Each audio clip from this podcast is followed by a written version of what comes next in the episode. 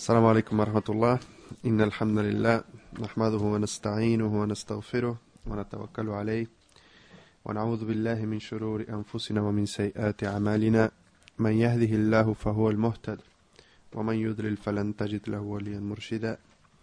أشهد أن لا إله إلا الله وحده لا شريك له وأشهد أن محمدا عبده ورسوله. Lo último que habíamos mencionado ayer era sobre los principios en la comprensión de los nombres y los atributos de Allah y algunos desvíos. Dijimos que entre los desvíos estaba la, comprensión equivocada del Yasmía, de eh, el Ash'ariya y, la- desviación de los idólatras. Esos eran lo- los tres tipos de, de desviación que habíamos mencionado ayer.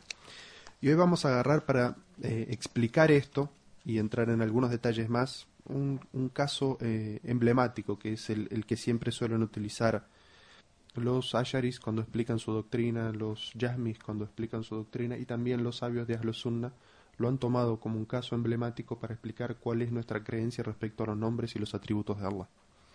Que es una ley del Sagrado Corán que dice Ar-Rahmanu al. El misericordioso se ha establecido sobre el trono. Nosotros dijimos que nuestra, nuestra creencia, la creencia de los del profeta sallallahu alaihi wasallam, de los sahabas y aquellos que siguieron su entendimiento respecto a los nombres y los atributos de Allah, es que creemos en esos nombres y esos atributos acorde a la divinidad de Allah. Y no le damos ninguna interpretación metafórica, ni negamos estos atributos, ni decimos que tienen alguna similitud con los seres creados, es decir, negamos todo concepto antropomórfico respecto a los atributos de Allah, aunque la palabra que se utilice al describir a Allah Azza wa Jal tenga algo que ver con una palabra que se utilice también para describir algún ser creado. Como cuando Allah dice en el Sagrado Corán, habla sobre su mano o habla sobre su rostro, em, o como eh, esta, esta aya que acabamos de mencionar, que dice Ar-Rahmanu al-Arshi istawa, el misericordioso se ha establecido sobre el trono, es decir, una acción de Allah. Nuestra creencia es que nosotros creemos en Allah tal como Él se ha descrito a sí mismo, acorde a su divinidad. Esa es nuestra teología. Lo primero que establece eh, esta ley es que Allah Azza wa Jal tiene un trono, que el trono es una creación individual.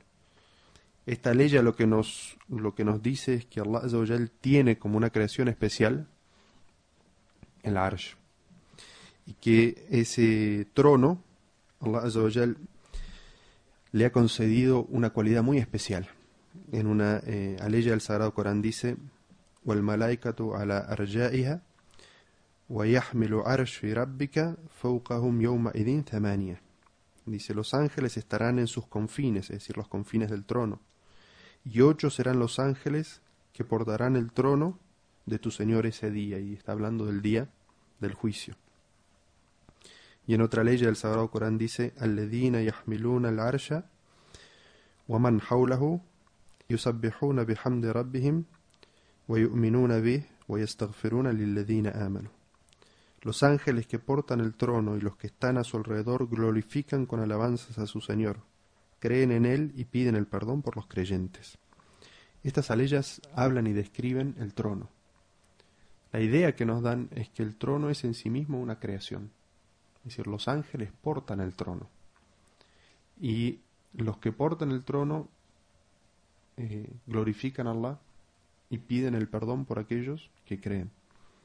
Lo, que nos evidencia en estas, estas aleyas es que evidentemente el, el arsh el trono es una creación independiente de Allah.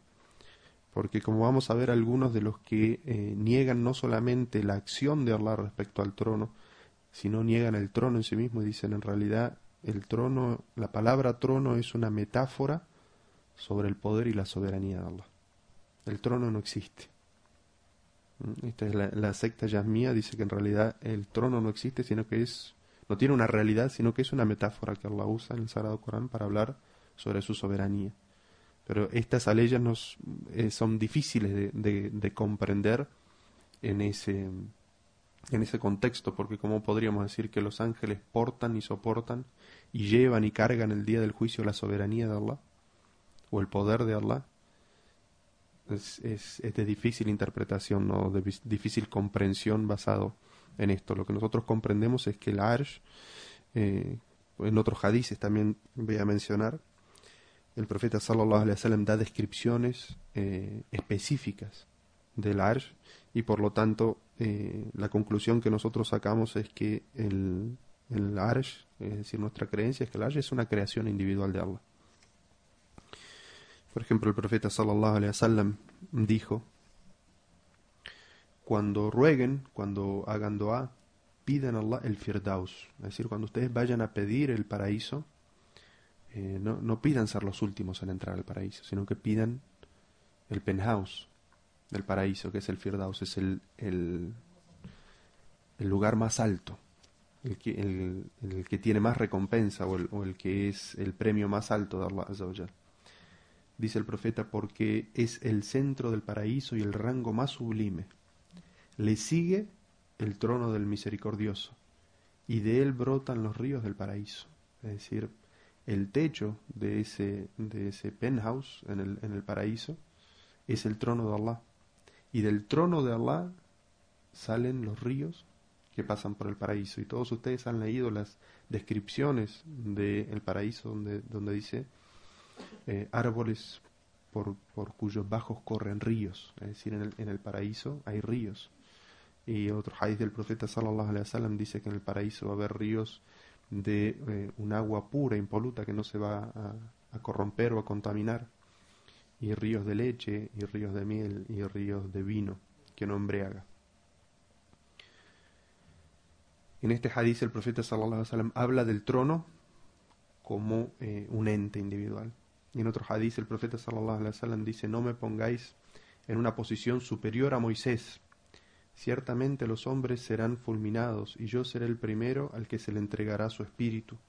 Y veré a Moisés sujetándose del trono, y no sabré, ¿será de aquellos que fueron fulminados y luego resucitados?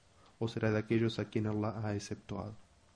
En este hadith el profeta sallallahu alaihi wasallam nos habla también de otro asunto de la aqida, que es no hacer diferencia entre los profetas. Esa competencia fanática, de decir mi profeta es mejor que el tuyo, era algo que se había dado entre un musulmán y un judío en Medina. Y le fueron a preguntar al profeta. Y el musulmán le decía, mensajero Allah, dile que tú eres mejor que Moisés. Y el profeta sallallahu alaihi wasallam le prohibió al musulmán que haga eso. Y le respondió con este hadiz. Y le dijo, no, no me pongan en una posición superior a la de Moisés. No hagan esa competencia, qué profeta es mejor. Son todos profetas de Dios. Y en el Sagrado Corán se nos ordena la Nosotros no hacemos diferencia, no diferenciamos entre ninguno de los profetas. Aceptamos de todos ellos y creemos que todos ellos llevaron el mismo mensaje de Allah. Y el profeta sallallahu alaihi wasallam después nos dice por qué no deberíamos considerarlo a él mejor que Moisés. Y narra una situación muy especial y dice, el día que todos los hombres sean fulminados, es decir, cuando comience el día del juicio y todos los hombres mueran, ¿cuál va a ser el primer ser humano en ser resucitado? El profeta sallallahu alaihi wasallam dice, "Yo seré el primero al que se le retornará el espíritu." Y sin embargo, cuando él sea el primero en ser resucitado, va a ver que Moisés ya está colgado del trono. Es decir, pidiéndole a Allah, rogándole a Allah. Y el profeta sallallahu se pregunta, "Y si yo no sé si él es de aquellos que Allah exceptuó?" es decir, aquellos que no pasaron por la primera instancia el día del juicio, aquellos que fueron fulminados, o a él le dieron el, espíritu antes de mí. Es decir, del estado tan elevado que tenía Moisés. Es decir, una vez más, el profeta sallallahu alaihi wasallam habla del trono como una cosa, algo de lo que Moisés se cuelga. Entonces, todo esto es para establecer primero que el trono es algo creado, que no es algo metafórico, como interpretan el, el Yasmía y también el Asharia. Y en, el último hadith que vamos a mencionar sobre eso, es un hadith conocido, supongo que todos ustedes lo conocen, el mensajero Allah sallallahu alaihi wasallam dijo, cuando Allah completó su creación, escribió sobre su trono, mi misericordia precede a mi ira. Es decir, Allah le escribe un principio, hace escribir un principio sobre su trono. es decir, que siempre va a dar prioridad a su misericordia sobre su ira. ¿Qué significa Ar-Rahmanu al arshistaw Allah se ha establecido sobre el trono, o el misericordioso se ha establecido sobre el trono. Nosotros dijimos respecto a los nombres y los atributos de Allah que nosotros creemos en ellos acorde a la divinidad de Allah, acorde a la naturaleza divina de Allah, pero que no podemos pretender jamás comprender la realidad completa de esos atributos, porque simplemente nuestra mente limitada, temporal, no puede comprender la realidad de la divinidad de Allah Azawajal. Pero sí entendemos que esas palabras tienen un significado y que el significado que nos dan, nosotros comprendemos eso desde el plano lingüístico y creemos en ello acorde a la divinidad de Dios. Decimos, Dios se ha establecido sobre su trono como se describió a sí mismo, acorde a su divinidad. Y negamos toda comparación o todo aspecto antropomórfico, es decir, toda comparación entre lo que significa que un ser humano se siente o se establezca sobre su silla, sobre su trono, y como Allah se ha establecido sobre su trono. Si nosotros negamos cualquier similitud y cualquier persona que tenga alguna Em, algún pensamiento de ese tipo debe erradicarlo inmediatamente. Y sobre esto se narra que el Imam Ahmad, el, el Ahmad ibn Hanbal, que fuera el fundador de eh, la última, cronológicamente hablando, de las escuelas de jurisprudencia, cada, vez que hablaba sobre la mano de Allah, mencionaba las leyes y, y, los hadices en los cuales se menciona la mano de Allah, Mientras está hablando de ello ponía sus manos detrás de su espalda para no verse tentado a levantar su mano y que existiera algún tipo de concepto o de identificación antropomórfica sobre ese tema. Es decir, el, el imam hablaba sobre lo que Allah había creado con su mano, todas las acciones que están eh, descritas en el Corán y la Sunna respecto a la mano de Allah, pero ponía sus manos sobre su espalda para que ni siquiera él, de una manera eh, no intencional, expusiera su mano para que alguna persona eh, llegara a tener alguna, alguna conclusión antropomórfica al respecto. El imam Abu Hassan al-Ashari, que es de quien los Asharis actuales toman el nombre y ciertas creencias, él era originalmente, pertenecía a una escuela de pensamiento que se llama el Mu'tazila. Y el Mu'tazila es eh, un, grupo o una ideología la cual durante la época de oro del conocimiento del Islam, en la cual se traducían los libros de, de todas las, las, culturas que rodeaban al mundo islámico, de sus idiomas originales al idioma árabe, y vale mencionar que en aquella época a los traductores, a los que aprendían los otros idiomas y pasaban esos textos al árabe, se le pagaba el peso del libro en oro. Ahora los traductores ganamos mucho menos. Este, pero en, esa época se tradujeron todas las ciencias eh, al idioma árabe, entre ellas la ciencia de la filosofía griega. Y muchos de los estudiantes de teología eh, tomaron por costumbre estudiar también la filosofía griega. Aristóteles, Platón y todos los grandes filósofos que uno conoce. Y la filosofía les, les, trajo una suerte de enfermedad en la cual ellos querían hacer, utilizando todas las, técnicas y las demostraciones de, de, las pruebas de la filosofía, tratar de explicar con la lógica la teología islámica.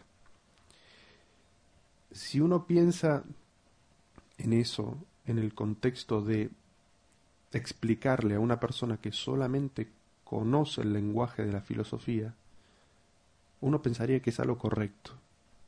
Es decir, explicarle a una persona eh, que solamente entiende el lenguaje de la prueba y el lenguaje de la lógica y no cree en el texto sagrado, uno dice es una buena herramienta utilizar la lógica, el, pensamiento racional eh, e intelectual para hacerle llegar a esa persona las conclusiones, las mismas conclusiones que nosotros llegamos a través de la lectura de un texto sagrado.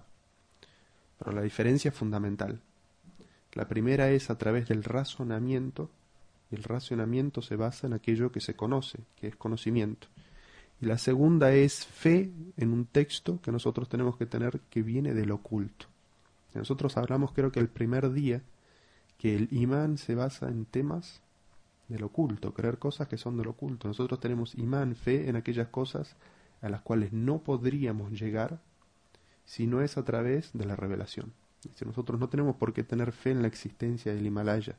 El Himalaya podemos ir, verlo o verlo en una fotografía, podemos a través del de, o el 2 más 2 igual a 4, no tenemos que tener fe, eso es demostrable a través del, del intelecto, es decir, de los sentidos.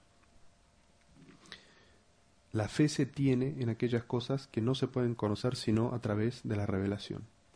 Entonces, en un principio la intención fue buena, hacer llegar a la gente que solamente se basa en aquellas cosas que puede comprender a través de la lógica, hacerlo llegar a las mismas conclusiones que nosotros llegamos simplemente por fe. ¿Verdad? En un principio esa lógica o ese pensamiento fue bueno. El problema es que esos teólogos terminaron transformándose en teósofos porque ellos para entender la teología necesitaban poder probarlo a través de las prácticas de la filosofía y transformaron el estudio de la filosofía o la falsafa o lo que se llama ilm kalam durante un tiempo de la historia era parte de la teología islámica al punto de decir que uno no podía entender la teología islámica a menos que estudie la filosofía de, Platón y Aristóteles y utilice todos los sistemas de la lógica de la prueba para llegar a las conclusiones que nos dan los textos sagrados. Ese fue un, fue un, momento de, de, que se extendió esa enfermedad en, en, el estudio de la teología islámica. El problema a lo que eso llevó es que esas, esas pruebas y esos argumentos racionales los llevaron a eh, negar la fe en ciertos artículos o en ciertas cosas que están mencionadas claramente en el Sagrado Corán o en la Sunna del Profeta sallallahu alaihi wasallam simplemente porque chocaban según el intelecto de esas personas con la prueba de la filosofía. Es decir, como no se puede probar a través del intelecto, no podemos creer en ello.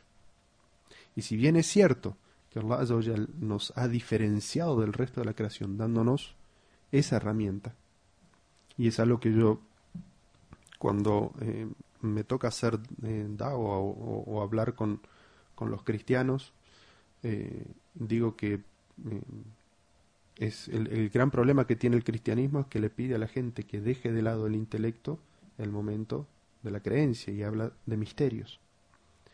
Y increíble, yo le digo, sería increíble que Allah nos dé un regalo tan grande, el que nos hace diferente de toda la creación, y cuando llega la decisión más importante de su vida, que es en qué creo, en qué no creo, que no tenga que dejar el intelecto de lado. Por eso es que siempre decimos que el Islam en ese aspecto es una religión lógica, todo puede entenderse, todo tiene una explicación. Yendo al campo, volviendo al campo de la, teología, la escuela o, la línea de pensamiento o la secta Mu'tazila tenía que probar todas sus cosas a través de la filosofía. Entonces, Abil Hassan al-Ashari había sido Mu'tazili durante muchos años, era uno de los grandes exponentes de esa eh, escuela de pensamiento, que incluso durante algunos años se transformó en la eh, imagen de la escuela sunni, de Ahlu Sunna wal Jama'a, la Mu'tazila era de alguna manera la que defendía los principios de la Sunna, a pesar de la contradicción. Los sabios del hadith y los sabios del Corán eran los que de alguna manera rechazaban el, el, estudio de la filosofía y que uno necesita de la filosofía para poder entender la teología islámica y daban una, una explicación tan sencilla como que el profeta sallallahu alaihi wasallam no sabía filosofía, ninguno de los sahabas necesitaba o usaba la filosofía y que el profeta sallallahu alaihi wasallam aprobaba la creencia religiosa de los beduinos y uno puede entender lo que significa un beduino es una persona sin ningún tipo de, educación eh, académica como, como la reclaman los, los filósofos y sin embargo el profeta sallallahu aprobaba decía que era una persona con fe completa es decir que no es condición de la fe de un musulmán conocer la eh, filosofía y utilizar todas las pruebas para llegar a las conclusiones que nos da leer un texto y creer en él. Como decir, Ar-Rahman al arshistawa el clemente se ha establecido sobre esto, no creo en eso. Ellos dicen, no, no. Usted no puede creer así simplemente. Usted tiene que conocer las bases de la filosofía, aplicar la ciencia de la filosofía a los textos y si coincide con su intelecto, entonces puede creer en ello. Entonces, evidentemente, había un choque, sería un choque muy grande entre los sabios de los textos, lo que se llama Ahlul Hadith, y estos sabios que utilizaban la filosofía. Este sabio del que estamos hablando, Abi Hassan al-Ashari, pertenecía a, este, a, esta secta del, del durante muchos años. Y cierta vez él entró en una crisis personal respecto a esto, es decir, él leía los textos y los textos le llenaban de fe y le transmitían lo que el pensamiento racional no puede transmitir.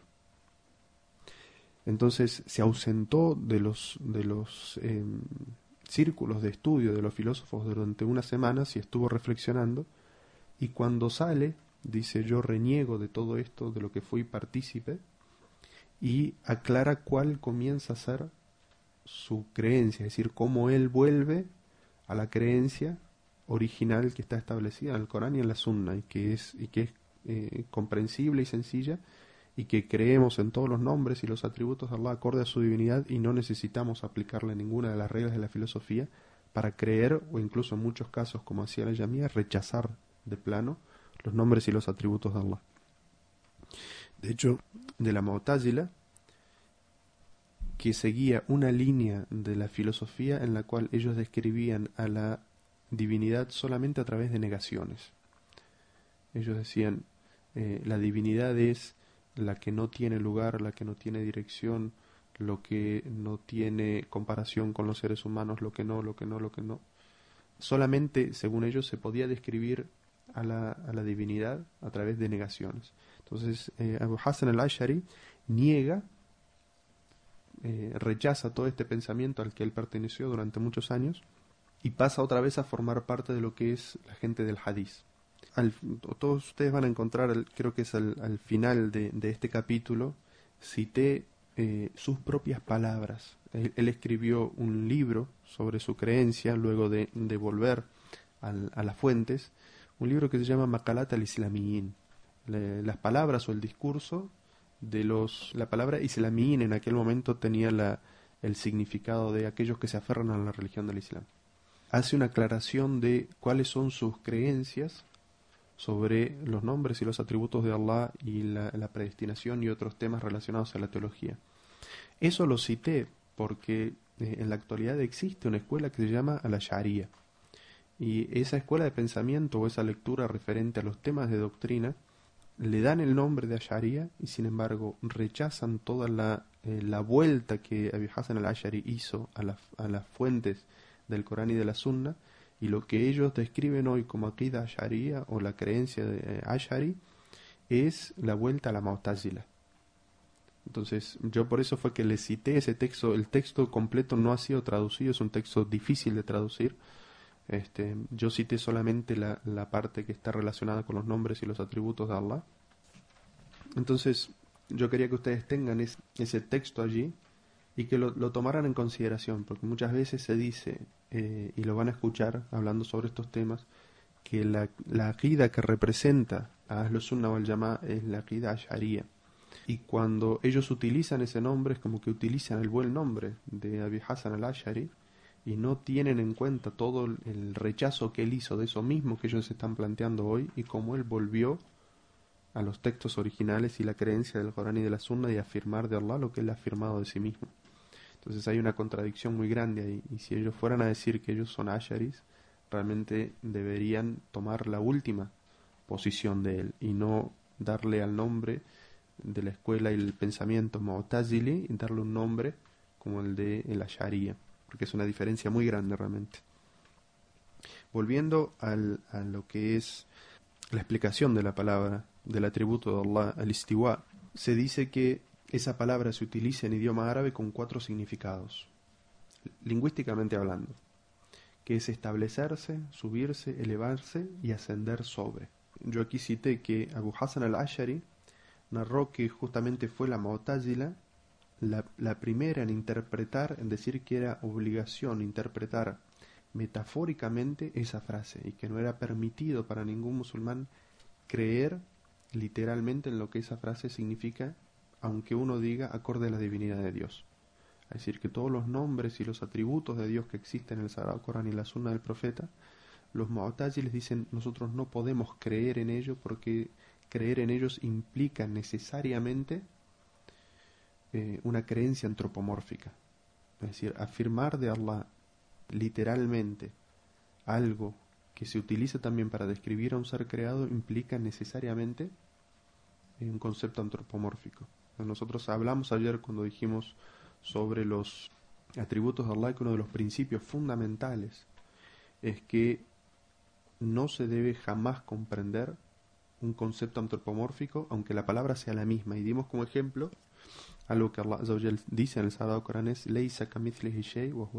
basir. No hay nada ni nadie que se le asemeje, pero él oye, él todo lo oye, todo lo ve. Si lo primero que Allah hace es negar de sí mismo todo concepto antropomórfico, pero luego afirma que él escucha y que él ve, para que la gente no tenga esa excusa de decir, no podemos decir que Allah ve o que Allah escucha, porque eso significa atribuirle a Dios un atributo que es de los seres creados. Entonces Allah nos saca de ese problema y nos dice, lo primero es que Allah ve, que Allah escucha, pero que no puede ser comparado. Es decir, la visión de Allah es una visión acorde a su divinidad, todo lo ve. Allah Azzawajal escucha. Pero la, escucha de Allah Azzawajal, como Allah escucha, es acorde a su divinidad. Es decir, Allah Azzawajal lo escucha todo. El conocimiento de Allah es acorde a su divinidad. Es decir, Allah Azzawajal todo lo conoce. Es la perfección, la excelencia de ese atributo. Un sabio que ustedes deben conocer, que es eh, Abu Bakr ibn al-Arabi, que fue uno de los grandes juristas del, del Andalus, se narra que una vez un sabio también que llamaba eh, Daud ibn al-Asbahani se encontraba con Ibn Arabi y vino una persona y le preguntó sobre el significado de esa ley. ¿Qué significa esa ley? Rahman al-Arshistawa. Ibn al-Arabi le dijo, él se encuentra sobre su, su, trono tal como nos ha informado. Es decir, nosotros creemos en que Allah se ha establecido sobre su trono tal como nos informó. Esa es nuestra creencia. Pero esta persona que está, el que le preguntó, estaba influenciado por la filosofía y le dice, Ibn al-Arabi, significa que él ha tomado el dominio del trono. Es decir, hacen una interpretación metafórica de la palabra istawa, que es elevarse, dicen, si nosotros decimos que Allah se elevó, estamos diciendo que subió sobre algo, es decir, estaríamos implicando necesariamente que Dios tiene un cuerpo y que ese cuerpo se movió. Es decir, ellos caen por querer escaparse del antropomorfismo, ellos primero afirman el antropomorfismo y luego niegan el atributo, es decir, dicen, Dios dice yo hice y ellos dicen no, no, Dios no hizo. ¿verdad? Es decir, caen en un doble error. Pero, ¿por qué caen en ese error? Por lo que se llama el tansí, es decir, ellos quieren purificar a Allah de, de cualquier concepto antropomórfico. Pero en su intención, en realidad caen en otros dos errores. Entonces ellos le dan una interpretación y dice, Istawa en realidad no significa elevarse, sino que significa tomar el dominio. Es decir, la frase significaría que, que Allah eh, creó el trono y tomó el dominio de él. Entonces Ibn al-Arabi, que estaba escuchando esa interpretación que hacía esa persona, le dice, estás equivocado. Porque la palabra istaula, los árabes jamás la utilizan en ese sentido porque istaula significa tomar el dominio cuando se lo quitas a alguien. Entonces, si tú dices que Allah toma el dominio del trono, significa que el dominio del trono antes estaba en dominio de, alguien más. ¿Y en dominio de quién? Entonces, ni siquiera en, el idioma árabe, lingüísticamente, esa interpretación metafórica que ellos hacen tiene algún sentido. No tiene ningún sentido. Cierta vez, el imán Malik, retrocedemos un poco en el tiempo, el imam Malik fue una de las grandes sabios del Islam. El imam Malik, bueno, muchos de los que están aquí siguen el fiqh Malik, así que no, no tengo mucho que aportarles. El, el imam Malik fue uno de los grandes juristas, uno de los sabios que uno consideraría de los más ortodoxos. Es decir, el imam Malik se dejaba llevar mucho por la opinión de Ahlul Medina, de la gente de Medina, la gente que había de los sahabas que habían vivido con el profeta sallallahu alaihi la última época y de los tabeín, es decir, la, segunda generación inmediata que convivió con los sahabas en Medina, y él tomaba la tradición de ellos, lo que ellos hacían, basado en que ellos lo habían hecho visto hacer al profeta o visto hacer a los sahabas. Es decir, para él era muy importante ese concepto. Entonces cualquier cosa nueva que la gente hiciera, incluso en asuntos mundanos, él las declaraba innovaciones enseguida, porque era una persona muy ortodoxa que trataba de mantener todo en el mismo estatus que había quedado tras la muerte del profeta sallallahu alaihi wasallam. Entonces se dice que una vez él estaba en la mezquita del profeta sallallahu alaihi wasallam enseñando y vino una persona y le preguntó eh, Ar-Rahmanu al-Arsh istawa kaif dice la ley del Sagrado Corán dice el, clemente se ha establecido sobre el trono ¿cómo? ¿cómo es que el clemente se estableció sobre el, sobre el trono? entonces se narra que lo primero que hizo el, el, imán Malik es eh, bajar la cabeza y, como que su, su, rostro empezó a ponerse rojo del, del, enojo, de la rabia que le daba esa pregunta y que su frente empezó a, a, sudar y a transpirar de lo enojado o incómodo que estaba con esa situación. Y le dijo una frase que es registrada en los, en los libros de, teología sobre este tema y que los escritores sobre este tema de teología de las escuelas Mu'tazili y Ashari ignoran completamente y hacen como si no existiera. Y el imán Malik le dijo, el significado de esa palabra lo conocemos. Es decir, el significado lingüístico de la palabra la conocemos. Comprender el cómo, que es lo que la persona le había preguntado, es imposible para nosotros. Es decir, porque es un, atributo divino pero creer en ello es una obligación. Creer que Allah se estableció sobre su, trono es una obligación, es parte de nuestra teología. le dijo, y preguntar sobre ello es una vida, es una innovación. Porque no es una pregunta en temas teológicos que se haya registrado en la época del profeta sallallahu alaihi wasallam. Es decir, los, los sahabas comprendían que los atributos de Allah eran acorde a la divinidad de Allah. Entonces, que el cómo no podía ser comprendido que evidentemente hay un cómo, pero nosotros no sabemos cómo es, porque es acorde a su divinidad. Nuestra mente no puede, no puede llegar a comprender en, en, su completitud, aunque la palabra en español no existe. Y esa frase es una frase que nos, nos da toda nuestra creencia, es decir, que nosotros, a pesar de que eh, algunas personas nos pueden llamar a nosotros literalistas o que nos acusan de que podemos ser antropomorfistas por eh, afirmar de Allah lo que Él afirmó de sí mismo y decir que nosotros creemos en eso acorde a, su divinidad, los Asheris y los Mu'tazilis niegan todos esos atributos y dicen no, estamos obligados a darle una interpretación metafórica. Siendo que los grandes sabios del Islam y los primeros sabios del Islam decían así, entendemos el significado de la palabra, no es extraña para nosotros, la comprendemos, comprender el cómo del atributo de Allah es imposible para nosotros, pero creer en él es obligatorio. Es decir, es parte de nuestra doctrina, de nuestra creencia con respecto a Allah Otro de los, de los sabios que mencioné es el imam al-Qurtubi, que es uno de los, también de los grandes eh, exégetas o interpretadores del Sagrado Corán, y escribió lo siguiente, dice, las primeras generaciones, es decir, a Salaf, no negaban la dirección, es decir, que Allah es el Ali, el, Altísimo, pero tampoco utilizaban esa palabra, es decir, la palabra de la dirección, que es en árabe jiha, sino que afirmaban todo esto de la misma forma que Allah o su profeta lo habían descrito. Ninguno de ellos negó que Allah se hubiese elevado sobre su trono en realidad y no metafóricamente, y solamente ignoraban cómo se elevó, porque sabían que ello es inalcanzable para la mente humana y luego cita las palabras del imam Malik, es decir, el imam al-Qurtubi, él era con respecto a la jurisprudencia Maliki, entonces cita las palabras del imam Malik, rahimahullah, sobre ese tema. Entonces eso lo que nos, lo que nos deja eh, comprender es cómo los primeros musulmanes, el profeta sallallahu alaihi wasallam, los compañeros del profeta y los primeros sabios tenían esta creencia que nosotros creemos en los nombres y los atributos de Allah y no necesitamos darle una interpretación metafórica porque creemos en ellos acorde a su divinidad. Hasta aquí va a llegar esta clase, inshallah, y si tienen preguntas sobre este tema, adelante.